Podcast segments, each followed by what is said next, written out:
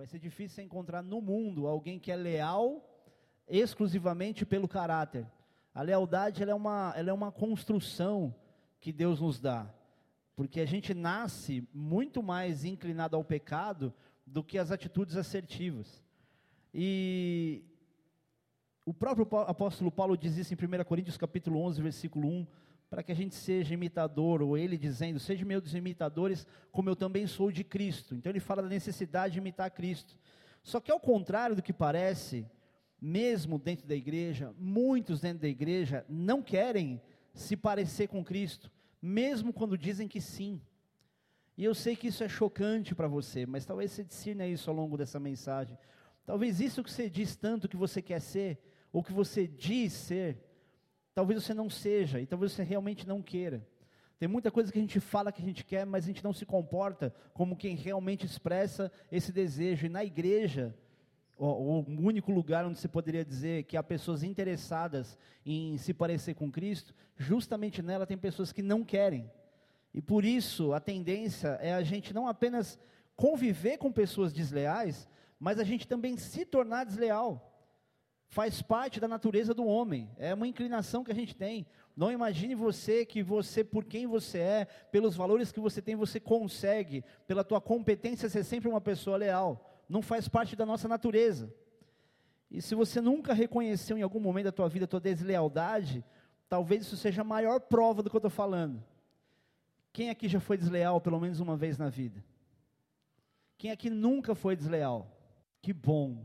Estamos todos, todos muito mais próximos da lealdade e de se parecer com Cristo. Mas, pastor, por que, que você está dizendo que as pessoas não querem se parecer com Cristo? Muito simples. Primeiro, porque não conhecem de verdade. Muitas pessoas dizem conhecer a Cristo, mas se você perguntar para a grande maioria delas, poucas vão dizer para você realmente quem é Jesus Cristo. Se você perguntar para muito frequentador de igreja, ele talvez não entenda nem porque Jesus morreu na cruz. Parece só que foi uma armadilha. Não parece que foi um plano de Deus, onde, mesmo de uma forma grotesca aos nossos olhos, precisou acontecer para Jesus morrer e o sacrifício de Jesus simbolizando um cordeiro que tirou o pecado do mundo inteiro, um animal sendo como se fosse um animal sendo sacrificado, mas sendo aquele que con, conseguiria tirar o pecado do mundo. É, o sangue dele comprou, pagou as nossas dívidas. Dificilmente todo mundo explicaria isso com facilidade. Eu sei que você talvez também tenha demorado um tempo até para entender o plano de salvação inteiro. Primeiro Deus te tocou, ele cativou teu coração, ele começou a lavar você, começou a limpar você, renovar os teus valores, vou te apresentar valores, e só depois é que você foi entender direitinho o plano de salvação, é ou não é? Amém? Ou só aconteceu comigo? É assim, não é? É. É só é. E segundo, querido, porque se parecer com Cristo, de fato não é uma tarefa fácil. Exige comprometimento, exige renúncia, exige altruísmo. Sabe o que é altruísmo? É quando você deixa de fazer por você para fazer por outra pessoa. Para você imitar Cristo, não tem como você ser egoísta. Não tem como você viver de uma forma egoísta sendo um imitador de Cristo. E a grande maioria de nós, mesmo que não seja de maneira tão grotesca, é egoísta. Quantas vezes não te pediram comida, dinheiro, alguma coisa na rua e você ficou tipo, não, não dá, não sei o quê? E às vezes você até podia. Você podia dar uma esmola e não deu. Quantas esmolas a gente nega? Isso é uma das provas de que a gente é egoísta, até com coisa medíocre. Faz parte, infelizmente, de quem a gente é sem Cristo. E querido, ninguém, por outro lado, também se parece com Cristo fazendo boas obras. E é por isso que é difícil identificar discípulos de Cristo. Porque as pessoas dizem que são porque, ah, eu faço boas obras, eu faço bem sem olhar a quem. Eu tenho raiva dessa frase. Ela é tão clichê que, não, que quem realmente faz o bem sem olhar a quem, ele pensa tão além disso que ele não consegue nem repetir. Então, eu não quero te constranger se você fala, mas pensa um pouquinho, querido, quantas vezes você não faz só porque faz parte do protocolo? Dar esmola, qualquer outra coisa. Até esmola, querido, a gente pode dar direito melhor do que a gente dá. Não sei se você já parou para pensar nisso também. Enfim, a gente só vê, querido, que a gente parece com Cristo na hora dos conflitos, na hora dos problemas, na hora das situações que confrontam a gente. Você consegue ver se você se parece com Cristo jogando bola. A hora que você toma aquela entrada, aquele, aquele esbarrão, principalmente com gente que não é teu amigo. A hora que você está no trânsito. É, uma ótimo, é um ótimo termômetro para você perceber se você parece com Cristo ou não. Já reparou que todo mundo que está no outro carro parece que é nosso inimigo e faz de propósito? É ou não é? Motociclista. A minha carteira é, é AB, tá? Eu ando de carro e de moto. E eu andando de moto, portanto, eu tive umas 10 motos. Já contei para vocês, né? A história da minha XT. Eu tinha uma XT, 600 cilindradas, eu com esse tamanho todo, Ricardo, imagina. Ficava assim, ó, na ponta do pé. Eu quase, às vezes eu conseguia parar na guia, achava o máximo aquilo, já apoiava o pé na guia. E sabe o que é a grande situação? O cara que está dirigindo, ele está ali olhando o retrovisor, olhando o retrovisor. O outro está mudando de faixa. Só que tem um ponto cego, a hora que o carro vira um pouquinho, que ele não enxerga ninguém no corredor. Aí vem o cara e fala assim: Meu, que absurdo, o cara entrou sem me ver, mas lógico, não dá para ver mesmo. Então, essa guerra, por exemplo, comportamental de crentes no trânsito, entre motociclista e, e motorista, gente, não é por mal, tá? A gente fica com raiva, a gente quer chamar atenção, quer brigar. Eu vou confessar algo para vocês aqui, vou confessar os meus pecados. Quando alguém me fecha, até quando dá seta, tudo eu deixo passar. Mas quando eu vejo o cara correndo em perto de escola, eu viro o tiozão eu chamo a atenção, falo assim, rapaz, que é isso aí, meu? Você está andando igual louco, tem criança na rua, lá, lá, lá. Mas eu tento me policiar para isso de uma forma diferente, às vezes, do que eu me policio quando uma coisa injusta acontece. Eu percebo nessas horas o quanto o meu caráter precisa ser ainda mais lapidado, porque quando eu acho que eu tenho um direito, ou eu tenho uma necessidade, eu esqueço que as pessoas no mundo não são as ovelhas da igreja. E às vezes eu quero chamar atenção, eu quero exortar com postura, porque nossa cidade é um ovo, né? E qualquer coisa que acontece aqui, querido, você corre de encontrar essa pessoa num culto e dizer: Olha o cara que me xingou no trânsito. É ou não é? Só que essas coisas mostram no nosso ímpeto, nessa iniciativa que você tem de ser o justo e achar que o outro está errado e faz de propósito, mostra o quanto a gente está distante do ideal. Nós não temos o caráter de Cristo, querido, e a gente já começa a perder essa credibilidade em coisas simples da vida. É ou não é? Eu não sei qual foi a última vez que você xingou a hora que você bateu o dedinho na quina do, da cama. Cara, como isso leva a gente para os céus, né? Porque a gente vê estrela mesmo, enfim. E talvez você esteja aí, por outro lado, pensando, pastor, mas é claro que eu quero me parecer com Cristo. E eu te pergunto, por que, que ainda não parece então? Quanto tempo de convertido você precisa ter para poder se parecer com Jesus, para poder ser esse imitador de Cristo, que conseguiu chegar a algum estágio onde você fala: opa, isso eu faço igual Jesus. O que, que prova que você tem, pelo menos, o desejo de ser como Cristo? Eu vou ser mais simples ainda, porque essa é mais difícil, né? Você fica analisando a si mesmo e fala: nossa, é verdade. Eu não, eu não sei você, eu não consigo bater no peito e dizer: eu sou um imitador exímio de Cristo. Eu queria ser, eu caminho para ser. Eu tenho uma responsabilidade, uma obrigação de ser mais do que a maioria das pessoas, porque eu tenho uma exposição pública. Eu tenho uma responsabilidade pública diante de um povo. E espiritualmente, mais ainda. Eu não quero ser o tipo de pastor que vai expulsar demônio e o bicho falar, ah, você não. Porque isso acontece. Você acha que o pastor também não passa a mesma prova espiritual que, que cada um de vocês? Passa. Às vezes até pior. Porque a quem muito é dado, muito é requerido se eu tenho informação, se eu tenho autonomia, se eu tenho essa liberdade, eu vou ser cobrado no mesmo nível. Então aproveita as férias que você está tendo, porque a hora que Deus te levantar, vai ter direitos que você vai perder. E Deus não vai te levantar para você aparecer no meio do povo, vai te levantar para trabalhar, para servir, para diminuir, para ser aquele que expressa a grandeza de Deus através da pequenez do homem. Então aproveita as suas férias. Mas entenda que quanto mais tempo você passa caminhando, amadurecendo e conhecendo a Jesus, menos direitos você tem. Tem direitos que você não tem mais. E sabe o que é mais legal? Não é o pastor que te ensina isso. É o Espírito Santo em você, ele te sensibiliza e fala assim: Isso aqui eu não posso mais. Eu já contei para vocês a história do dia que eu fui cortar a gravata de um noivo num casamento. Quem não ouviu? Acho que eu vou melhor pregar a palavra, né? Então, foi assim. Fiz um casamento, a Marcela se lembra. Eles são hoje um casal de pastores até. E um casal muito simples. O casamento foi muito legal, estava até bonito, mas a gente sabia que era uma família, era uma família simples. E era, foi um esforço para eles fazer aquele casamento. E eu vi que ninguém se mobilizava, todo mundo já comendo e tudo mais, indo embora, e ninguém estava se mobilizando para poder cortar a gravata. E só quem casou sabe como a gravata salva. Salva não é igual a Jesus, mas salva. A lua de mel dá uma facilitada. E aí eu falei assim, cara, eu preciso ajudar esse casal. Me vi levantando da mesa indo para a cozinha pegar uma bandeja. No meio do caminho, me deu um insight. Eu falei assim: eu não posso fazer isso. Eu sou o pastor que viu, acabei de celebrar o casamento. Como é que o povo vai olhar para o pastor com uma bandeja de dinheiro na mão? A minha intenção era boa, mas eu já não tinha mais esse direito, nem de fazer aquilo que aparentemente é bom.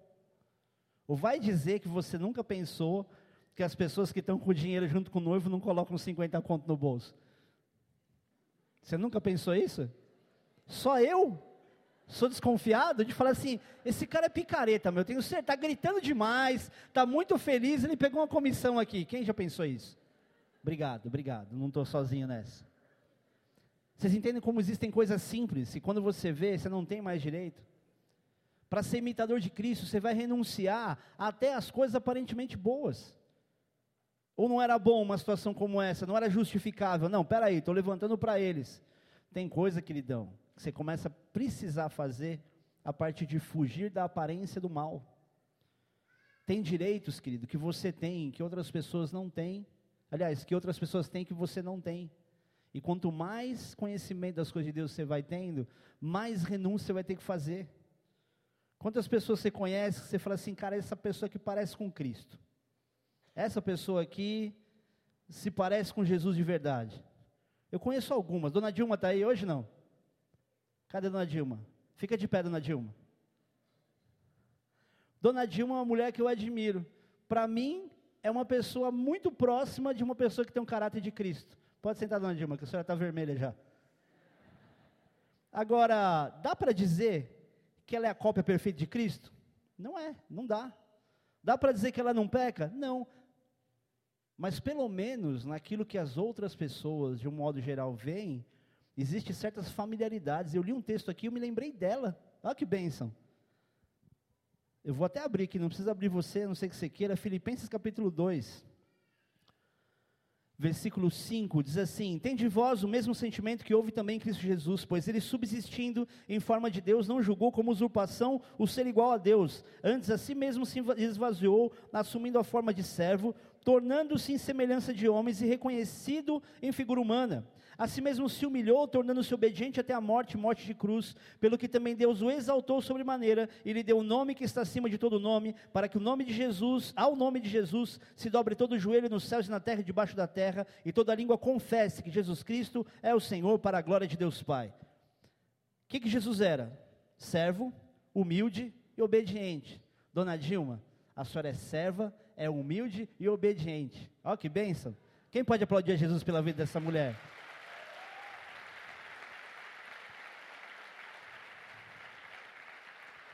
E aí eu te pergunto, claro que a maioria não conhece a, a, dona Dilma, uma mulher humilde, eu sei que ela tem defeitos, eu conheço os defeitos dela, eu sei que ela demora demais para fechar a torneira na hora de lavar louça, eu sei. Entre outras pequenas coisas, mas reconheço na servidão, reconheço na humildade. Vocês conhecem um pouco da história dela? Se você sentar para conhecer um pouquinho da história dela, você vai falar assim: o quê? Essa mulher senta para ouvir esse moleque falar? Eu me constranjo. E não é pela capacidade, é pela humildade. E aí eu te falo, dentro da servidão, porque só quem for no sítio dela sabe como é. Ela tipo, quer isso aqui, quer isso aqui, leva isso aqui, come isso aqui. Cara, se eu passasse uma semana lá, estava com 30 quilos a mais. E eu te pergunto, você é servo? Quem que você serve? Porque para aparecer com Cristo, tem que ser servo. Tem que ter servidão. E quando fala de servir, não é servir o prato de alguém que está comendo na sua casa. A servidão, querido, é você ir para o hospital, para você arrumar carro do outro. É para você levar fulano para um lugar longe. É para você socorrer alguém num horário impróprio. Servidão, simples assim. Você é humilde? Quem é que é humilde? Só você, pastor. Você consegue dizer que você é humilde? Alguém tem condição de dizer, eu sou humilde? Combina? Por isso que é tão difícil se ministrar sobre humildade. Eu tenho uma palavra sobre humildade que eu posso pregar ela porque eu sei que eu não sou humilde. Eu sou humilde ao ponto de admitir que eu não sou humilde. Nós não somos humildes como a gente deveria. Querido, não é viver, presta atenção, não é quando você tem dificuldades financeiras e constrói em si uma autocomiseração e você diz, ah, eu sou humilde. Isso não é humildade. E até a falsa humildade também é arrogância, é prepotência. Tem gente que se coloca, não imagina que eu sou humilde. Se você escutar alguém dizendo para outra pessoa que é humilde, já fala assim, puxa, cara, perdeu o mau crédito. Porque o humilde não fala que é humilde. O humilde se comporta de uma maneira tão humilde que ele nem admite que ele é. Você já elogiou alguém humilde? Não é constrangedor? Porque nem aceitar o elogio eles aceitam. É ou não é? Eu conheço algumas pessoas humildes aqui, mas elas são tão humildes que se eu falasse o nome delas, se enfiar debaixo da cadeira agora. Né? Né, Diego? A gente conhece as pessoas humildes, não conhece? Você é humilde, porque é um requisito fundamental para você ser um imitador de Cristo. E o outro ponto é: você é obediente? Você é obediente? Quem é que é obediente? Tudo desobediente? Quem é obediente? Você é obediente? Quem são as mulheres obedientes? Sabe fazer bolo? Pão de mel você sabe. Então, se você é uma mulher obediente, por gentileza, vá agora para sua casa, prepara um bolo de cenoura para mim e traga aqui até o final do culto. Porque obediência não vai ser testado na facilidade. E a gente acha que obedecer coisa fácil é o nosso, é o manche da obediência. A obediência, querido, vai ser naquele momento em que você fala que difícil. Isso é onde a gente encaminha a obediência para uma nomenclatura chamada submissão. Se submeter, querido, tem gente que aprendeu o seguinte: submissão é estar debaixo da mesma missão. Eu falo isso sem medo de errar, isso é a maior balela que já inventaram. Sabe por quê? Um soldado e um general estão debaixo de uma mesma missão em pontos diferentes, mas isso não significa que os dois, queridos, estão juntos lado a lado. E eu sei, mulheres, que vocês vão ficar bravos comigo, vocês ouviram isso em 300 mil mensagens. Submissão não é estar debaixo da mesma missão do marido e por isso se coloca numa posição igual. Submissão é quando você transfere para Deus o cavalo que é seu marido e fala assim: Senhor, não vou brigar com ele, não vou perder meu tempo. Eu vou tipo, beleza, vai lá, fechado. Sabe o que os profetas faziam? Quando via alguma ordem mais incisiva de algum rei, tipo, não, mas dá aí uma palavra de Deus, tipo, quer ir? Vai, não, claro, vai, você vai ser abençoado, está tranquilo. Nem discutia. Quer dizer, discutia na hora de discutir.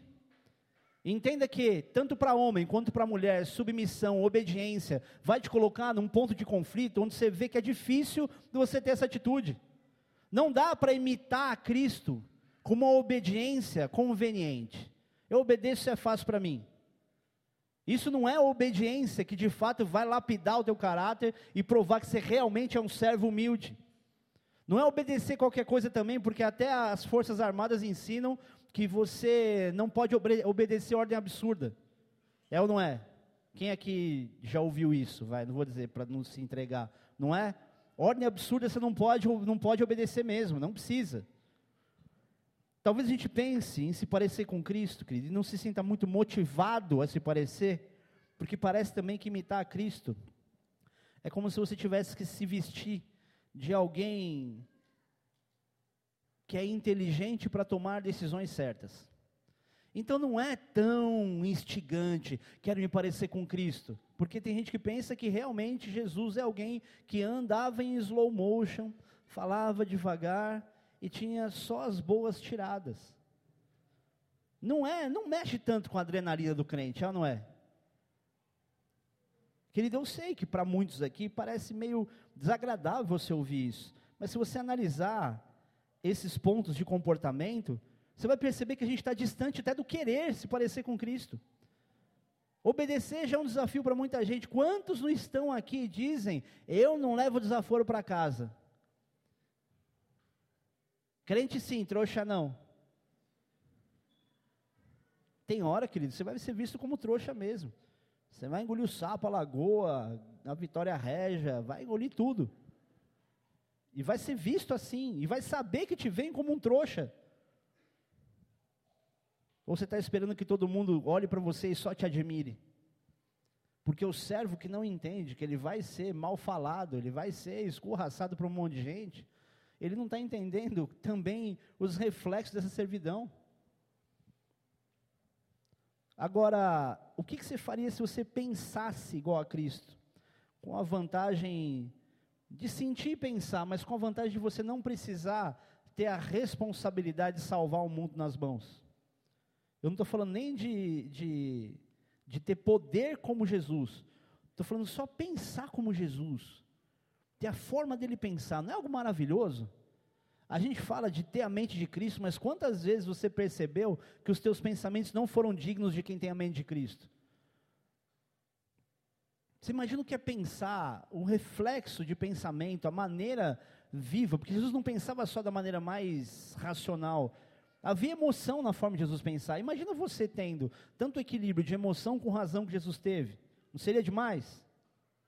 Agora, o problema é, por não conhecer Jesus de verdade, a gente não consegue caminhar para essa inclinação de querer pensar como Jesus pensaria. No máximo, sabe o que a gente faz? A gente coloca aquela pulseirinha na mão o que Jesus faria nessa hora? E quantas vezes você não tomou milhares de decisões que você nem lembrou que a pulseirinha estava ali? Ou você faz realmente do que, que Jesus faria nessa hora? Quando você ouve isso a primeira vez, não parece uma revelação do céu? É mesmo, né? O que Jesus faria nessa hora? Eu vou fazer igual. E no começo você até faz, você faz uma, duas coisas, tipo, Jesus faria isso. Mas você consegue pensar nisso o tempo todo? Vamos ser sinceros aqui? A gente não faz isso. A grande verdade é, a gente confia nisso, acredita nisso, mas nós não nos lembramos disso. Não passa pela nossa cabeça. Agora, quem era Jesus de verdade? Talvez aí comece a fazer algum sentido tudo que eu vou dizer aqui. Abra aí no capítulo 1 de João. O que, que diz no início? No princípio era o Verbo, e o Verbo estava com Deus, e o Verbo era Deus. Todas as coisas foram feitas por meio dele, e sem, e sem ele nada que foi feito se fez. Não é? Vamos continuar lendo.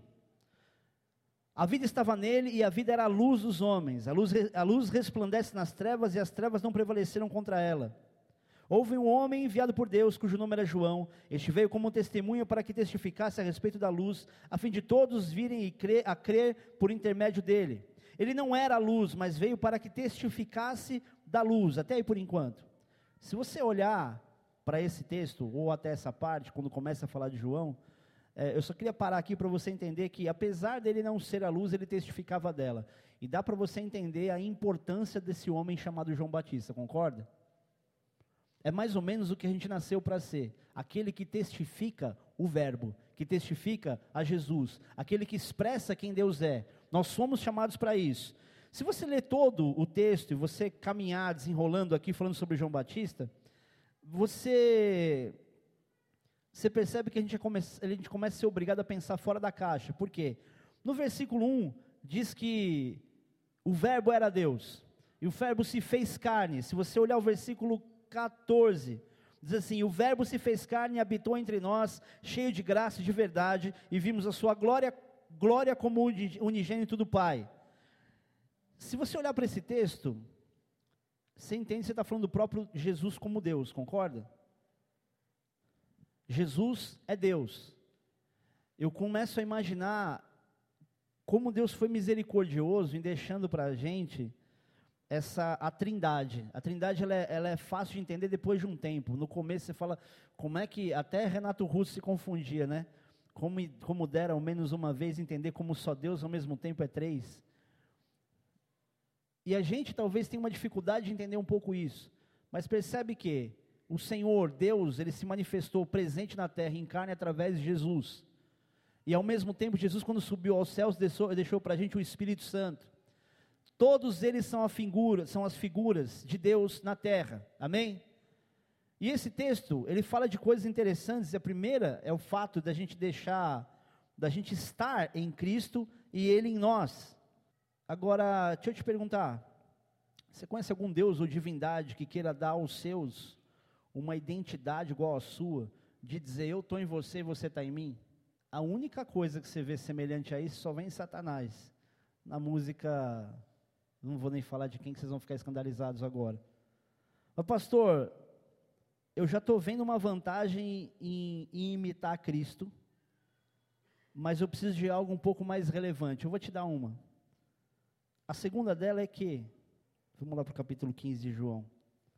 Capítulo 15 de João diz assim: Eu sou a videira verdadeira e meu pai é o agricultor. Todo ramo que, estando em mim, não der fruto, ele o corta, e todo que dá fruto, limpa, para que produza mais fruto ainda. Vós já estáis limpos pela palavra que vos tenho falado. Permanecei em mim, e eu permanecerei em vós. Isso é uma continuidade para aqueles que já conhecem a Cristo. Como não pode o ramo produzir fruto de si mesmo, se não permanecer na videira, assim nem vós o podeis dar, se não permanecerdes em mim. Eu sou a videira, vós os ramos. Quem permanece em mim e eu nele, esse dá muito fruto, porque sem mim nada podeis fazer. Se alguém não permanecer em mim, será lançado fora, a semelhança do ramo fora, a semelhança do ramo e secará. E o apanham e lançam no fogo e o queimam. Se permanecerdes em mim e as minhas palavras permanecerem em vós, pedireis o que quiserdes e vos será feito. Boa, pastor, era isso que eu precisava. Já estou entendendo que não apenas eu estou conectado a uma presença de Deus na terra em mim, mas como aquilo que eu pedi, eu vou receber. Agora, esse texto fala de duas coisas interessantes. A primeira é o fato da gente estar em Cristo e Ele, e ele na gente, e isso começa a gente fa fazer a gente ser imitador dele. Mas a segunda é que, em virtude da gente estar em Cristo e Ele em nós, a gente pode pedir o que a gente quiser e será feito. Só que a palavra quiserdes, ela está traduzida no grego como telo, que significa também se propor a fazer. O que significa que nada vai acontecer por um mero pedido, querido. E é nessa hora que a gente também se deixa de parecer com Cristo, porque a gente não vai se propor a fazer, a gente fica falando e esperando que as coisas aconteçam. É fama do crente, falar demais e fazer de menos. Se parecer com Cristo, não é só simplesmente você falar como Ele, mas você se propor a fazer aquilo que Ele fazia. Ser imitador de Cristo não é aquele tipo, ah, eu creio, confessei que Jesus é meu Salvador, e para por aí você precisa entender que há uma proposta a ser feita. Vocês estão aí? Estão cansados, gente? Se tivesse, renova aí em nome de Jesus. E eu vou dizer aqui com certa tristeza, tá? Será que tudo que você não vive, você não vive porque realmente não consegue ou porque você não quer? Será que todas as limitações que você está vivendo hoje têm mais a ver com a tua falta de condição de, se, de realizar ou falta de vontade realmente de realizar? Só você pode responder isso. Porque eu acho injusto alguém falar no nome do outro, ah, vagabundo, o cara não quer nada mesmo. Aí tá vendo? Não, não fez porque não quis. Às vezes não sabe as limitações. Mas deixa eu te falar uma coisa. Você vai passar a sua vida se apoiando nas suas limitações? Vai passar a vida inteira dizendo, não, mas é difícil, mas eu não consigo. Tem gente que não consegue por um princípio simples até, tentativa, ou falta dela. Tem muita coisa, querido, e Deus está te avisando aqui. Que você não recebeu, que você não teve fé para ter iniciativa. Não é teve fé para perseverar, é fé para começar. Quer um exemplo? Nossa, agora vai ser triste. Quantos de vocês que demoraram para casar, depois que você casou, você percebeu que não foi tão difícil assim, dá para ter casado antes? Não precisa levantar a mão. Quantos de vocês não estão há anos dizendo, vou escrever um livro. E quando que você parou para escrever a primeira linha? Quantos não estão sonhando com uma atividade, com uma, um negócio próprio, e que a única coisa que você fez foi consultar uma pessoa para poder dizer se era viável ou não, e ouvir um monte de coisa difícil que você tinha que fazer, e falar, ah, não vai dar certo. O crente está assim, você imagina aí fora. Aquele que tem toda a estrutura de registro de palavra, de saber onde se apoiar para as coisas acontecerem, não está crendo. É por isso que há uma crescente situação de crise, e não apenas em um país como o Brasil, mas em tantos outros, por falta de princípios de Deus. Ou você conhece judeu pobre? Princípio. Se você ouvir qual que é judeu e ouvir aquilo que são os princípios deles, você vai entender, falou, cara, é iniciativa. Parece que tem fé em pessoas que nem, nem exercitam, nem ensinam sobre ela. A gente que fala sobre fé, sobre viver pela fé, o justo viverá pela fé. Eu agrado a Deus através da fé, a gente não tem fé para começar. A gente não se propõe. A gente só quer. A gente olha para esse texto e fala: Uau! Então tudo que eu pedi, se eu for imitado de Cristo, vai acontecer. E a gente tem essa vidinha meia boca de crente que vem para a igreja, vem no domingo, bate o cartão e acha que está tudo certo, e fala: Eu sou seguidor de Cristo. Então beleza, vamos lá, vamos começar. Vou pedir então, porque vai acontecer. Só que não se propõe a fazer. Em compensação, se por um lado a gente tem essa palavra de se propor, a gente também não pode confundir o desejo de querer alguma coisa, de pedir alguma coisa para Deus, também com atitude. Desejo e atitude não são a mesma coisa, só que também não adianta, adianta só você ter atitude. Não adianta você ser aquele que, não, eu sou trabalhador, eu sou guerreiro, eu vou lá, eu vou à luta, eu isso e aquilo. E eu vou te fazer lembrar do porquê. Abre lá em Ageu, no capítulo 6. Ageu, Zacarias, Malaquias. Vai de trás para frente, o que você acha? Aliás, capítulo 1, desculpa. No versículo 6. Diz assim: Tendes semeado muito e recolhido pouco, comeis, mas não chega para fartar-vos, bebei, mas não dá para saciar-vos, vestivos, mas ninguém se aquece. E o que recebe salário, recebe para pô-lo num saquitel furado, ou num saquinho, ou num saco furado. Sabe por que Deus disse isso através do profeta? Porque o povo deixou de cuidar das coisas de interesse de Deus para reconstruir o templo, para cuidar das coisas deles. E aí o que Deus estava dizendo é: vocês estão fazendo um monte de coisa, mas não adianta nada. Você se veste, mas continua com frio. Come, mas continua com fome. Toma água, mas continua com sede. Vocês continuam na mesma situação por uma questão simples. Porque você se tornou alguém que olhou para a tua produtividade e esqueceu do que Deus realmente queria que você fizesse. Você esqueceu daquilo que é princípio e começou a ir atrás da vontade. Então não adianta ter atitude, você vai trabalhar igual um camelo, mas não vai acontecer nada. É mais ou menos a razão pela qual Deus não prospera muita gente que diz se esforçar. Porque talvez não seja isso que Deus queira de você agora. Talvez Deus não queira te levantar e te dar dinheiro.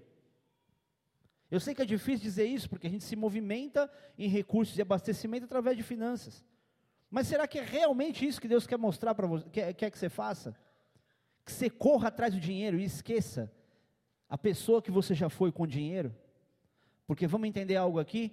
Quantos crentes já eram crentes, receberam dinheiro e nesse ritmo de vida de fazer o que tem vontade, com dinheiro na mão se desvirtuou?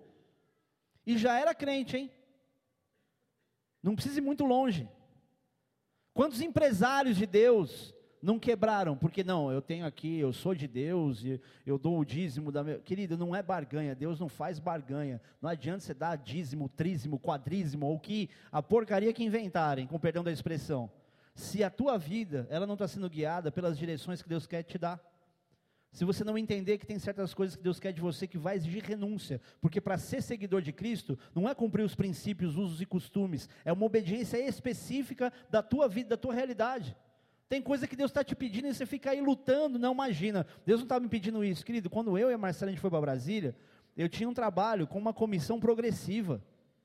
Quando o meu pastor falou assim, não, você vai sair vai ficar integral, eu falei, não, ainda não precisa, dá para administrar. A gente abriu mão disso.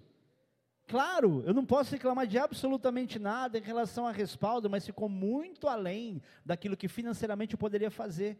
E é isso que a gente fica mais feliz quando a gente vê a mão de Deus em algo muito mais improvável em termos de recursos do que eu teria nessa empresa. É a mão de Deus, é viver pela fé. Viver pela fé não é viver como um miserável que não tem o que comer.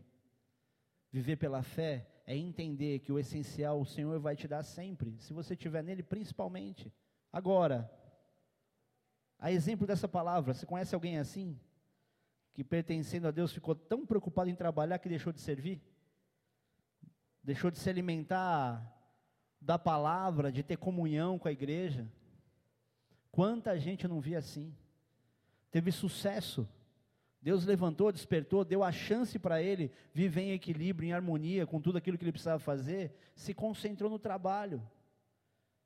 Querido, se Deus não edificar a casa, em vão trabalhos que edificam. Se o Senhor não edificar, não adianta você construir não é fazendo força. E aí fica a gente reclamando, estou cansado, estou cansado, e Deus dizendo, eu quero que você descanse, Mas a primeira oportunidade que você tem de não ir para uma congregação, congregar, ser alimentado e ouvir uma palavra de uma Bíblia que você não lê há não sei quantos meses, o que, que você faz? Eu vou descansar. E me fala que você levanta na segunda-feira e diz, cara, valeu a pena ter faltado no culto, hein? Eu não sei você, mas eu lembro que a única vez que eu faltei no culto para não fazer nada, literalmente, por uma razão específica na minha adolescência para assistir Trapalhões, eu fiquei com peso na consciência que a hora que terminou para começar o Jornal Nacional, eu fui correndo para a igreja. Quantos aqui não ficam desesperados para ir embora, para tentar pegar o Fantástico? Ah, pastor, não precisa, porque eu consigo ver na reprise no Globo News pela net. Tremeu o coraçãozinho agora, né? Deixa eu dizer uma coisa, querido. O pastor, ele não quer encorajar as pessoas a viverem para a igreja. Eu não quero que você fique enclausurado numa igreja pensando no que você vai fazer ministerialmente. Não é meu interesse. Eu quero que você prospere, eu quero que você multiplique o que você tem, mas que você não perca Deus por causa disso. Você não perca justamente as coisas mais fundamentais por causa desse progresso que você diz ter. Eu quero que as pessoas elas tenham a presença de Deus nelas. Que elas tenham recurso como consequência natural disso, ao ponto de cada um que frequenta uma igreja ser transformador de qualquer situação que eles estejam envolvidos, lugares que eles entram. Eu não quero construir um povo que seja um povo responsável, que vem para a igreja em todos os cultos, que vem no horário, vem em todas as programações. Isso é ridículo. Se eu esperar isso de cada um de vocês, eu estou matando vocês. Eu espero que você amadureça com cada informação e dizer: eu preciso lapidar meu caráter, eu preciso mudar, organizar prioridades de fato, porque eu estou vendo o que eu estou perdendo. Para que você seja alguém frutífero e expresse a luz do Senhor fora daqui. Eu não quero pensar em você ter sucesso em ministério, é medíocre. Tem pessoas que Deus chamou para ser médico, não para ser pastor. Que chamou para ser empresário, não para ser pastor. Chamou você, querido, para ser um missionário diferente do que aquilo que é convencional. Não dá mais para a vida inteira o missionário ficar olhando para si como aquele cara que tem dó de si mesmo e diz: ai, puxa, olha, a igreja podia me ajudar, porque eu tenho uma causa nobre. Querido, homem e mulher de Deus não fica mendigando as coisas. Não fica entrando em desespero, se colocando naquela condição de coitado para fazer a obra. O Senhor é o maior interessado e talvez, justamente a quantidade de portas fechadas, provem para muitos o que eles não deveriam fazer. Quantos missionários eu não vi voltar do campo de missões, voltar a trabalhar e fazer qualquer outra coisa, produzir e ganhar, e ganhar dinheiro, e aquela essência de missionário ir pelo ralo. Ué, cadê o missionário? O cara não era um missionário que ficava aí esperando um recurso da igreja. Agora que ele mesmo tem recurso, por que, que ele nem na igreja vai? Ah, fiquei traumatizado, pastor. Fiquei decepcionado com a igreja. É mesmo? E ela é composta de pessoas como você. Faz todo sentido. É que nem aquela história do cara que foi para uma cidade feia, chegou num lugar feio, veio um atendente feio, pediu um café, viu um café feio, uma xícara feia. O cara pegou aquele café, pegou o açucareiro feio. Aí falou assim para deixa eu perguntar uma coisa, o senhor não leva mal não. Todo mundo aqui nessa cidade é feio? Falei, é, cada vez está chegando mais. Se você é feio, já se conforma. As pessoas não entendem, querido, porque que ela precisa manter a chama acesa. Não dá para continuar sendo aquele que não entende a igreja como ponto de partida e não como ponto final. Você não está vindo aqui para consertar as abobrinhas que você fez na semana. Você está vindo aqui para despertar para aquilo que você vai fazer na semana. O que vai te dar direção para os seus próximos dias é o que você recebe aqui. Você não vem aqui, querido, como se esse lugar fosse um lugar de confissão, de contrição. Ah, Deus me perdoa, eu fiz besteira e você sai melhor. Aí chega segunda-feira, é o mesmo cara de pau de novo. Para quê? Não é isso. É para você entender, você foi chamado para Deus para poder resplandecer a glória dele. Você é o tabernáculo de Deus, você é o templo vivo. Você que é essa, essa labareda de Deus ambulante. Talvez você não consiga entender isso como você gostaria de entender, mas começa pelas coisas mais simples, até o dia onde você olha e fala assim, cara, eu não consigo dar destino para a minha vida sem entender primeiro qual é a vontade de Deus, ao invés de dizer para Deus o que, que eu quero. As nossas orações são muito baseadas nas nossas vontades, e não que haja um erro grotesco nisso, mas ela se resume e se limita a isso. Qual foi a última vez que você falou para Deus, Deus, eu quero entender o que, que o Senhor quer que eu faça agora? Só me dá uma direção. Eu abro mão do que eu vou fazer amanhã. Eu abro mão dos meus planos de fim de semana. Eu abro mão das viagens que eu tenho para fazer. Só me fala o que, que o Senhor quer que eu faça. Me dá um sinal. Eu quero, eu quero servir, viver para o Senhor amanhã. Querido, Toda vez que você aprende, amadurece a viver assim, o Senhor é o maior interessado em te proporcionar coisas que você não teria condição de fazer com o teu dinheiro, que você não teria condição de fazer com o teu tempo, que você nunca conseguiria fazer com a tua família, por entender a servidão, por entender o que é se parecer com Cristo.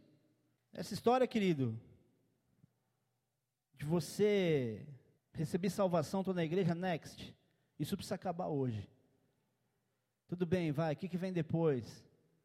Vou, eu já estou minha vida resolvida, eu vou fazer as minhas coisas. Qual é a minha próxima conquista? Você precisa acabar com isso hoje. Você precisa hoje ter a sensibilidade de perceber que Deus tem um plano assustadoramente maravilhoso, melhor do que o teu. Só que para você viver isso, você tem que se submeter a ser servo, a ser um imitador de Cristo. Deus não vai colocar coisas grandes na mão de pessoas pequenas. Quando eu falo de pessoas pequenas, é que tem um pensamento que não cabe com, não se, ele não se encaixa com o pensamento do reino. A história de Cristo, ela continua sendo escrita através da tua vida. Nós somos essas cartas vivas. Agora, é quase impossível encontrar uma pessoa nos dias de hoje que seja de fato feliz, vida plena, sem ter, sem ter entregue a sua vida para o Espírito Santo morar nela, concorda? E até na igreja as coisas estão assim. Porque a gente está andando dividido entre ser uma geração que busca um avivamento e uma manifestação do poder de Deus e uma geração preguiçosa, sem comprometimento, sem caráter, sem moral, mimada, milindrosa. Quem é que fala na tua vida? Quem são as pessoas que se abaixam a orelha para ouvir? Quem são as pessoas que, independente de serem crentes e têm autoridade sobre você, você sabe ser humilde para poder ouvir? Não fica avaliando, tipo, ah, mas o jeito que fala comigo, cara, não interessa. Pai, mãe, pode falar do jeito que quiser, pai, mãe. Salvo questões de integridade física, é outro ponto. Agora, saiba ser humilhado. Porque aquele que souber ser humilhado, se humilhando, esse vai ser exaltado. Não é só o que é humilhado. Deus não exalta alguém que passou por humilhação. Porque senão qualquer ladrão que fez besteira ia ser exaltado porque foi humilhado pela polícia. A questão é saber se humilhar, saber se colocar na condição de humilde. Vai haver uma promessa de exaltação, mas para quem vai nessa direção, Deus quer te exaltar. Ele é interessado numa exaltação, sabe por quê? Porque quando alguém cumpre os princípios sendo humilde e ele encontra um espaço nessa pessoa, ele sabe que se ele levantar essa pessoa, o que vão ver não é ele, mas a glória de Deus. Vão enxergar Deus na pessoa, vão dizer: Eu quero o que você quer, eu quero o que você tem. Esses dias uma pessoa me deu uma alfinetada no Facebook não era nem postagem minha, mas falando mal de pastor. E aí entrou um amigo meu, que é agnóstico, entrou arrebentando. Falou, pode falar de quem você quiser desse cara não, porque eu conheço ele. Eu falei, uau, me senti até mais crente do que eu já era. Agora, querido, eu estou falando de uma divisão no meio dos crentes. Uma geração que quer arder por Cristo e uma geração que quer ficar assim, como é que está, tranquilinho, com a sua rotininha em Jesus. Só que o que é difícil para um pastor dizer isso para as pessoas é que parece que sempre a gente quer motivar as pessoas a participar de ministério. A gente quer motivar as pessoas a participar da igreja. Querido, eu não quero, não vou me preocupar com quanto você produz aqui, desde que a tua vida esteja numa direção tão clara de Deus e você seja produtivo fora daqui. Existem diversas pessoas aqui que eu não me preocupo nem se ela aparece em programação, porque eu sei quem são, eu sei o que fazem, eu sei qual é o comportamento, eu conheço algumas renúncias. Eu olho para isso e falo assim, cara, não precisa pisar aqui, não tem problema, eu te entendo. Você tem uma agenda, está evangelizando, está fazendo a obra de Deus, está pregando em outros lugares, cara, eu sou o teu pastor, conta comigo. Mas tem gente que só dá desculpa, ah, pastor, que não sei o quê. Cara, o beneficiado é você. Essa história mesmo do, do seminário foi uma. O beneficiado, o prejudicado é você. Eu não vou passar a vida inteira convencendo as pessoas. Já imaginou se Gideão tivesse que convencer os 300 a fazer o que eles tinham que fazer, um por um, vamos lá, olha, segura aqui essa tosse, segura esse cântaro aqui, a hora que eu falar para gritar, você vai e grita o meu nome, tá? Mas ó, tem que ser exatamente assim, tá? Ah, tá bom, vai, vamos lá. E o corpo de Cristo, às vezes parece que ele é exatamente isso. Você passa muito tempo tendo que convencer um por um a fazer algo que é bom para ela. Não é bom para o pastor. Você fica dizendo, faz isso, faz. Ah, mas não sei o quê. Ah, cara, não quer fazer, não faz. Meu conselho é esse. A palavra de Deus diz isso. Você quer uma referência, o parâmetro eu estou te dando. Aí passa o tempo, não ouve o pastor. Aí vem aquela, aquele sorrisinho amarelo. Ai, pastor, devia ter te ouvido. Fala, problema seu, cara. Te amo igual, mas problema seu. Querido, parece displicência, parece arrogância eu dizer isso, mas é verdade. Por mais que a gente ame as pessoas, o problema é delas. Eu não vou pegar cada um de vocês com seus problemas, entrar na minha casa, deitar na minha cama com a minha esposa e começar a discutir, meu Deus, o que a gente faz com fulano? Meu Deus, o que a gente faz com ciclano? Cada caso é um caso. Mas já imaginou se o pastor tivesse que ter a responsabilidade de absorver o teu problema? Eu morria. E pensa que alguém está preocupado com o pastor. Não, pastor, imagina, eu te amo, te amo? Vou pegar aqui meu celular, vou te mostrar o amor. Pastor, olha, eu sei eu sei que você tem um monte de gente para conversar, mas é um assunto rápido. Pode até me responder por aqui. Pensou se todo mundo fizer isso? Tem dias que eu prefiro. Para te falar a verdade, ajuda em muitos aconselhamentos. Mas esses dias uma pessoa ficou brava porque eu bloqueei ela. Eu bloqueio, viu? Se você está mandando aí mensagem, eu não estou te respondendo, tem duas razões. Ou só a quantidade de mensagem não chegou em você, ou eu te bloqueei. Mas eu não lembro de ter bloqueado ninguém daqui. Fica tranquila. E a pessoa falou assim, pastor, você me bloqueou? Eu falei, bloqueei. Bloqueei porque eu te dei esse e esse conselho, você não ouviu e fulano também não ouviu. Vou ficar fazendo o quê? Me desgastando? Não vou. E nem daqui é. Deixa eu dizer uma coisa para você, filho. O que você mais precisa não é do conselho do teu pastor. É obedecer aquilo que você já sabe. Porque nada do que você vai ouvir vai ser uma novidade para você. Você fala, uau, que revelação do céu. É verdade, a Bíblia diz isso mesmo. Eu só vou refrescar sua memória. Os princípios você já conhece. Não espere, querido, de pastor, de pastora, uma palavra do céu que seja uma revelação para você, que mude a tua história que você nunca ouviu. E a maioria das coisas que você está ouvindo agora você já ouviu.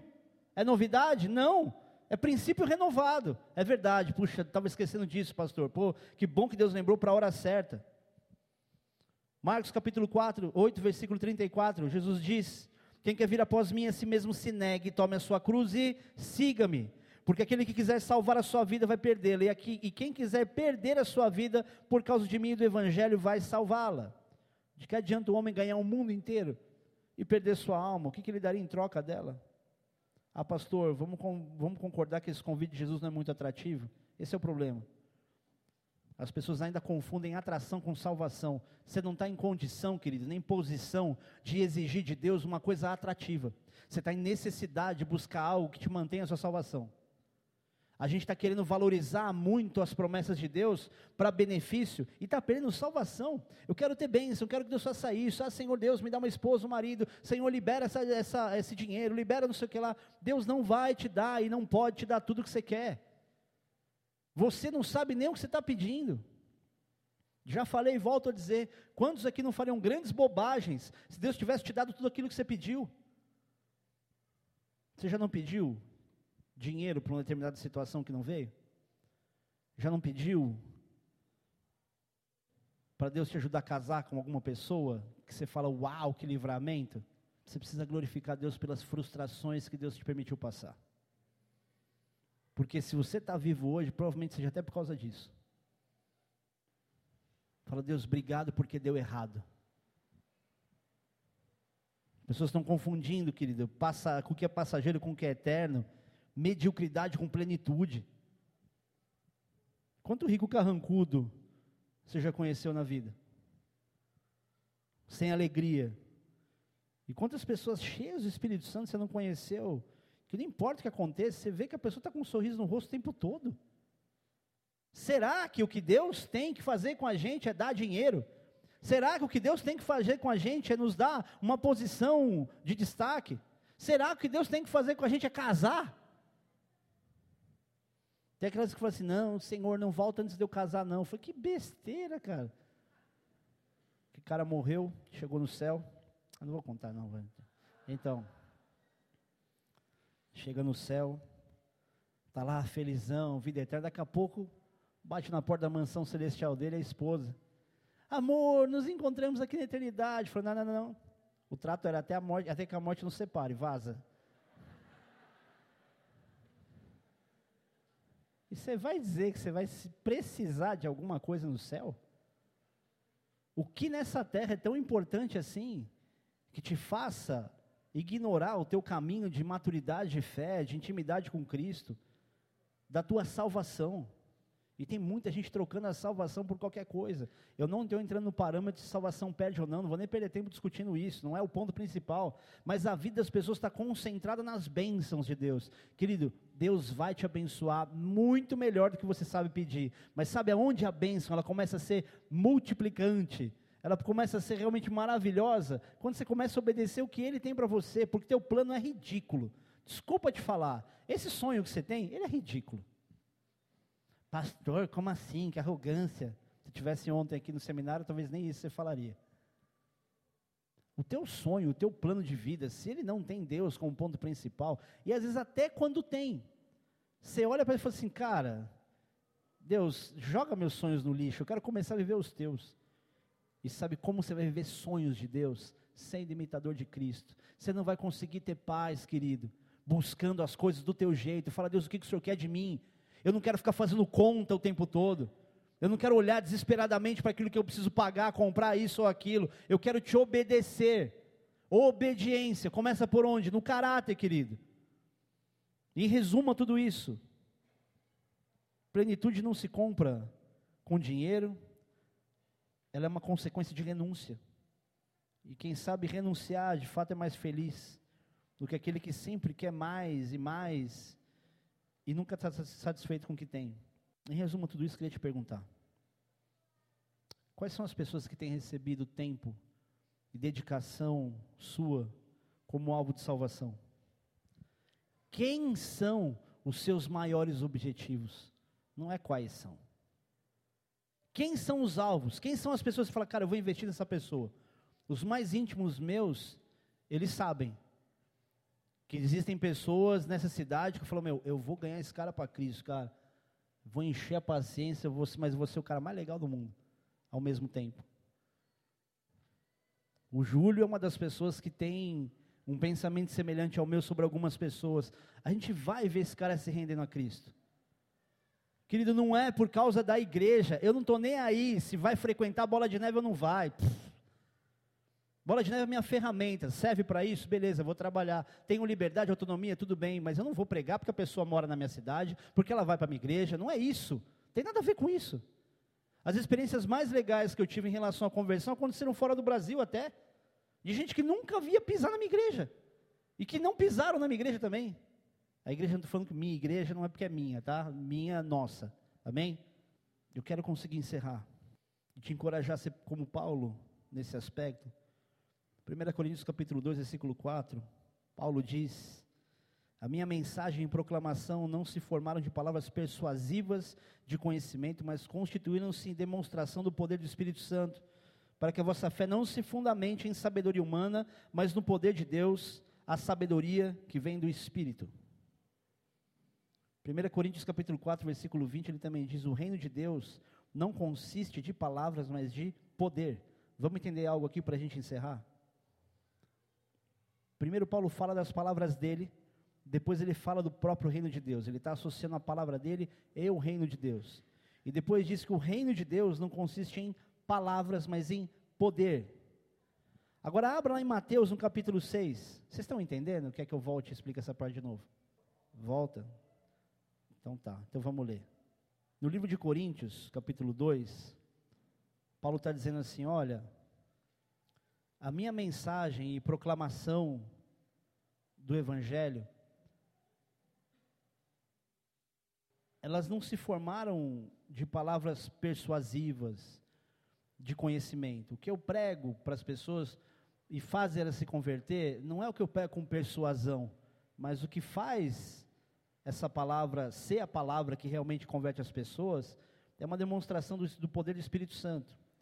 Para que a fé das pessoas, ela não se apoie no que eu estou falando, mas na experiência que ela tem com o Espírito Santo. Entendeu agora não? Vamos falar com um povo inteligente.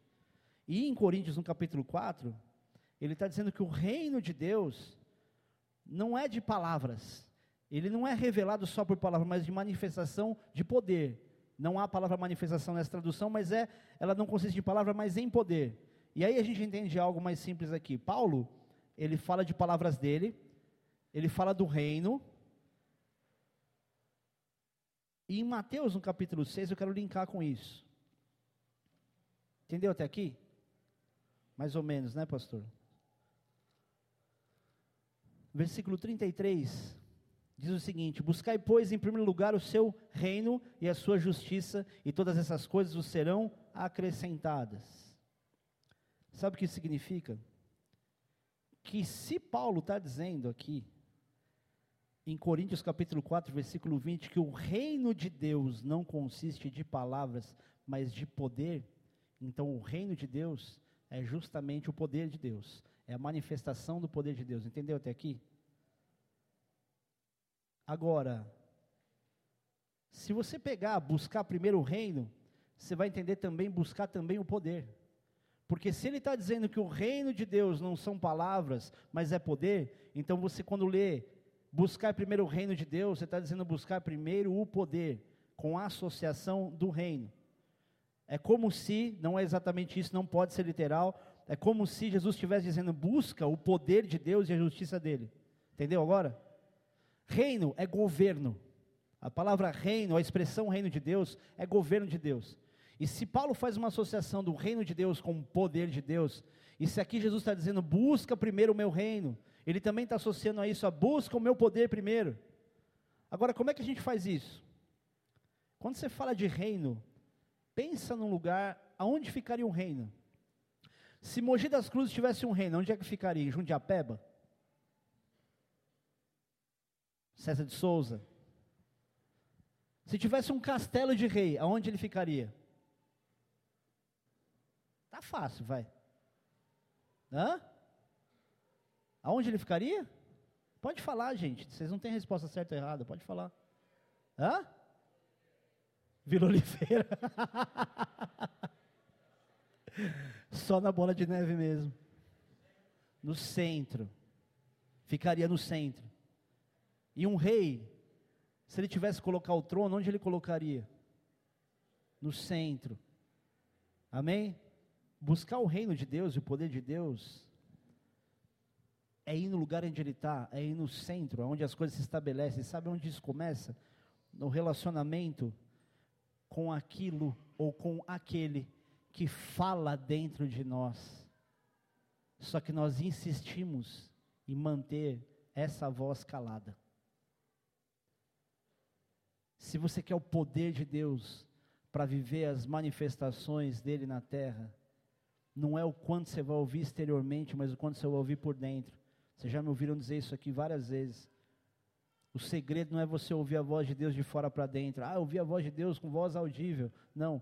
O segredo é você talvez ouvir a voz de Deus de uma maneira como talvez o próprio Adão se comunicava com Deus. Porque a primeira vez que ele pecou, ele ouviu a voz de Deus externamente, ele assustou com a voz de Deus. Certamente havia a expressão não é telepatia, mas havia uma comunicação interna na sensibilidade dele com Deus, porque não havia pecado nele. Eu ouso dizer, isso é uma reflexão, não me apoio, não se apoie nisso, é uma reflexão. Eu, ou, eu ouso dizer que até o fato de Samuel ter ouvido a voz de Deus, internamente talvez tenha sido tão forte que deu a sensação externa. Quantas vezes você teve a certeza que alguém falou com você, e você perguntou o que você falou? Eu falei, não falei nada porque é interno. É ou não é? Não estou dizendo que seja isso. Mas o segredo não é você ouvir as coisas externas, ver externamente, mas ver internamente. O que, que Deus está me mostrando? O que, o meu coração está sentindo? Porque se a paz é o hábito do nosso coração, tem coisa que não tem como se manipular. Você sabe quando você não está em paz. Até quando é coisa boa, você sabe quando não está em paz. E sabe a hora que testifica isso? Quando você faz pela tua vontade, dizendo que está em paz, e aí dá errado, você fala, bem que eu sentia que estava dando errado. Sabe aquele relacionamento que você entrou que desde o começo ele estava meio torto? E você insistiu em dizer, não, eu orei, é da igreja. E aí depois termina, você fala, meu Deus, aonde eu me enfiei, cara? Atos, capítulo 1, versículo 8. Mas recebereis poder ao descer sobre vós, sobre vós o Espírito Santo, e serei minhas testemunhas, tanto em Jerusalém como em toda a Judéia e Samaria até os confins da terra. Querido, vamos entender algo aqui? O poder do Espírito Santo é para que você seja testemunha de Cristo. Se você não tiver como alvo da tua vida ser essa testemunha de Cristo, por onde Deus te mandar, me fala por que, que o Espírito Santo te trazer as revelações das coisas que você espera ouvir. Você acha mesmo que Deus vai colocar o Espírito Santo em você para ficar falando para você: compra esse carro, manda o currículo para aquele lugar, e só? Para te beneficiar, e não estou dizendo que Deus não faça, Ele faz isso também, não tem problema. O problema é que a gente condiciona desejar o Espírito Santo para o nosso benefício limitadamente terreno. Quando na verdade Deus está dizendo, eu coloquei sobre você o Espírito Santo para que você seja minha testemunha por onde eu enviar você. Agora me fala, por onde você vai com a consciência de que Deus te enviou? Você vai representando quem? As coisas dão errado, querido, justamente porque você não vai representando quem você tem que representar. Não é que você vai fazer entrevista e vai passar, vai ser aprovado, vai ser contratado e tudo bem, porque você tem o Espírito Santo. É porque Deus está olhando para você e dizendo: Eu quero te usar aqui. E se eu não posso te usar aqui, eu não posso te usar em nenhum lugar, eu não posso te dar tudo aquilo que você deseja, porque teu coração não está comigo. Você não está em mim e eu não posso estar em você. Ou a gente é testemunha de Cristo e entende o que a visitação do Espírito Santo tem que fazer conosco, ou você vai buscar o Espírito Santo só para um benefício limitado e terreno. Daqui a pouco você vai para a tua casa. E quando você sair daqui, a probabilidade de você esquecer muito do que você ouviu, ela é grande. Então, concentra nisso agora. Quem é meu alvo? Quem eu quero levar para Cristo? Porque, peraí, a gente passou a vida esperando ter a maturidade ou a idade que a gente tem, para então poder falar de Cristo para as pessoas. Você passou a vida esperando uma igreja que ninguém ia pegar no seu pé, até um certo ponto, para você poder evangelizar aquele seu amigo, sua amiga super descolada, e nunca mais você deu um testemunho, nem convidar para a igreja você convidou. Eu estou falando de convidar para a igreja, que nem é o principal. Mas como que você prova que essas pessoas são teu alvo? Porque se você, querido, está vivendo feliz com Cristo, com gente morrendo do seu lado, você é cúmplice da morte. Isso é sério. Não dá para você ser feliz simplesmente vendo quem está do teu lado, seus amigos se arrebentando e você respeitando, afinal de contas, não, eu não quero desrespeitar porque né, ele é de outra religião. Estou nem aí com religião. A gente não defende a nossa. Vai ficar preocupado com o outro, não vai dar palavra de vida eterna para o outro através de Jesus? Não vai fazer isso pelo Espírito Santo? Que tem coisa que não dá para você botar a tua cabeça no travesseiro e imaginar que você pode dormir em paz. Não dá para você ser a pessoa que você está sendo hoje. Quem é seu alvo? Você tem que sair daqui pensando, eu preciso semear. Quem foi que falou? Francisco de Assis. Falou assim: evangelize sempre. Se necessário, use palavras. Seja um evangelista, vai evangelizar, vai falar de Jesus. Mas, pastor, como que eu falo de Jesus? Sabe como é que você fala de Jesus primeiro? É sendo altruísta, se preocupando com a pessoa mais do que aquilo que você quer dizer para ela. Às vezes não é o que você vai ensinar, mas o quanto você vai expressar amor, tipo, ó, estou com você. Às vezes a pessoa vai se entregar para Cristo, Cristo só pelo convívio que ela tem com você. Sabe como o Bigard se converteu? O começo da conversão do Bigard foi o seguinte: estava num campeonato na rua circular do, circular do Bosque, no Morumbi. Intervalo do campeonato, foi uma galera fumar maconha e eu e os meus outros dois amigos fomos comer bolacha recheada no cantinho ali. E aí estava lá o Bigard, que morava em Osasco, andava sozinho e não queria fumar maconha. Aí ele olhou e falou assim, mano, eu vou ficar com esses caras aí. E a gente começou a conviver com ele, começamos a ir para a igreja e tudo, ele só ia junto. E ele começava a olhar e falou: esses caras são diferentes. Eles não são escravos das mesmas coisas que eu já fui. Eu quero isso aí. Foi uma questão de convívio comportamental tão simples que um dia eu me vi sentado num banquinho na, no acampamento do Cabo Sul do Mackenzie, com o bigade chorando, e ele já frequentava a igreja há um tempão. Não foi o falar o plano de salvação, mas o convívio, o relacionamento, a expressão do amor. Quando uma prima minha morreu, essa prima morava na minha casa, ela casou e depois disso o Bigade veio morar em casa. Eu lembro que eu estava na igreja, estava lá sendo o corpo sendo velado e os meus tios, todo mundo super melancólico, olha, meus sentimentos, não sei o que lá. O Bigade sentou do meu lado, botou a mão no ombro, no meu ombro e fez assim, ó. Ele só fez isso. Foi o maior consolo que eu recebi, sabe por quê? O cara não estava preocupado em me falar alguma coisa. E a gente, crente, insuportável, chato, acha que o Espírito Santo vai se manifestar por um versículo poderoso que você tem na mente. Tinha de ser bobo, cara. O Espírito Santo vai se manifestar em você com a intensidade do teu amor, ao ponto da pessoa olhar para você e falar assim: Cara, eu quero ser como você, eu te amo, o que você fala para eu fazer, eu faço. Sabe que você precisa ter? Fidelidade no teu coração. Você precisa ser fiel às pessoas, leal às pessoas. Cara, como foi maravilhoso esse seminário. Uma vez eu fui vender uma coleção para uma moça que tinha uma rede de lojas. Aliás, fui vender peças importadas. Eu falei assim: Ó eu sei que você fez seu pedido, mas posso te falar uma coisa? Não compra isso, não compra isso, não compra isso. Isso aqui você compra nacional, isso aqui você compra do concorrente, porque eu quero que o que vá para sua loja venda. Isso aqui eu sei que não vai porque é caro e vai encalhar, o concorrente está arrebentando a gente, compra dele. Cara, essa mulher falou assim: meu, o que, que você fez? Diminuiu meu pedido em 60%. Sabe o que aconteceu depois? Por causa da fidelização, tudo que eu vendia ela comprava. Falei assim, Rodrigo, faz você a coleção, o que você comprar, eu, o que você achar, eu compro. Sabe o que falta no crente para cativar a pessoa? Verdade. Tem muito crente mentiroso no mercado profissional. Muita gente que trabalha para ganhar dinheiro. Deixa de ser malandro e trouxa. Isso é burro. Se você é crente faz isso, é burro. Porque você tem o doador de tudo, do dono, dono do ouro e da prata, aquele que tem autonomia para poder resolver qualquer problema seu, e você vai agir na estratégia do homem, você é burro. Estou perguntando, tá? Não estou afirmando. Deus quer te dar recurso, Deus quer te dar as bênçãos, Deus quer te curar. Mas aonde está a tua servidão? Onde você parece com Cristo? Para que então essa manifestação do que Ele fez em você possa ser visto pelos outros. Começa em você. Não é o que Deus vai fazer com o outro lá longe, Ele começa a fazer em você. A pastora Denise sempre diz isso: maior é a obra de Deus na nossa vida do que através dela. Não é o quanto você vai pregar, mas o quanto Deus já te alcançou. O quanto você, no teu relacionamento com Deus, entende o que Deus está te falando de maneira simples. Feche teus olhos por um instante. O Espírito Santo já está trazendo à tua mente pessoas. Ele está trazendo para a tua mente situações que você tem que consertar. Deus mostra uma pessoa que você roubou na tua empresa. Devolve e, se possível, diz para o teu superior que você pegou e você está devolvendo. Não fique esperando o problema vir. Vá de encontro a ele e resolva o problema, porque se ele te perseguir, ele vai te derrubar. Há homens aqui com problema no olhar. Você não consegue de deixar de olhar para uma outra pessoa na rua. Sua carnalidade está tão à flor da pele.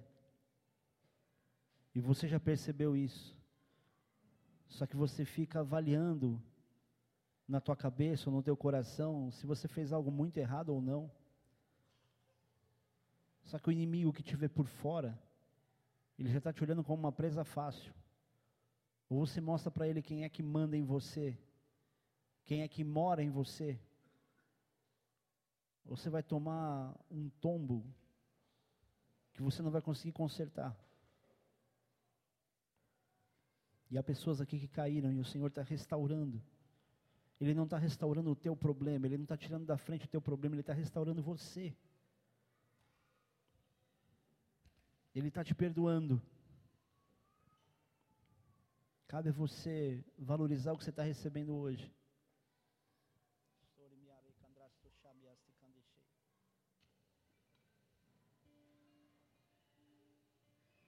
E há pessoas aqui onde Deus está dizendo: não adianta você se esconder e usar o teu nível de influência para coisas que eu não posso entrar. Ou você me deixa entrar e eu resolvo os seus problemas, você vai passar muito tempo correndo atrás disso. E isso não vai ser solucionado. Não é a graça, é a misericórdia que vão resolver o seu problema. Simplesmente Porque Deus é bom sem que você tenha o conhecimento, o entendimento do que Deus quer de você. Deus fez de você um evangelista. E você está esperando sua situação se resolver para ser a pessoa que você já foi um dia. Deus está te trazendo de volta. E Ele está dizendo isso dessa forma pela primeira vez para você. Porque você já perguntou para Ele, Senhor, por que, que não dá certo? Por que, que a situação não muda? E o Senhor está te falando, você está correndo atrás de algo que eu posso te dar muito melhor e muito maior depois. Hoje eu quero te usar. Sora mamadre kandrastochadi andise. Aleluia.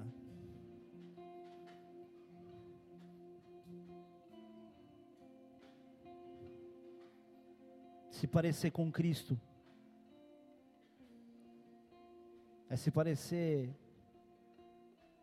alguém muito diferente do que o mundo idealiza sobre Jesus. Jesus não era um preguiçoso, vagabundo que não tinha trabalho. Ele trabalhou e depois trabalhou mais ainda, porque o ministério de Jesus certamente consumia tempo, disposição física, mais qualquer outra coisa, porque ele não pôde andar, não podia andar por lugar nenhum sem ter uma multidão atrás dele. Você com poucas pessoas que te procuram, você já não aguenta. Agora Jesus tinha uma sabedoria perfeita, ele tinha dinamismo. Ele era aquele que manifestava milagres. E ele disse, e deixou isso como promessa, que em nome dele nós faremos sinais iguais ou maiores àqueles que ele fez. Mas isso é para quem trabalha. Isso é para quem serve. Você não vai viver experiências maiores espirituais se você não for um servo. Jesus veio para servir. Se o nosso rei veio para servir, se o nosso rei parava para orar, por que, que você acha que vir para a igreja é suficiente? Aleluia.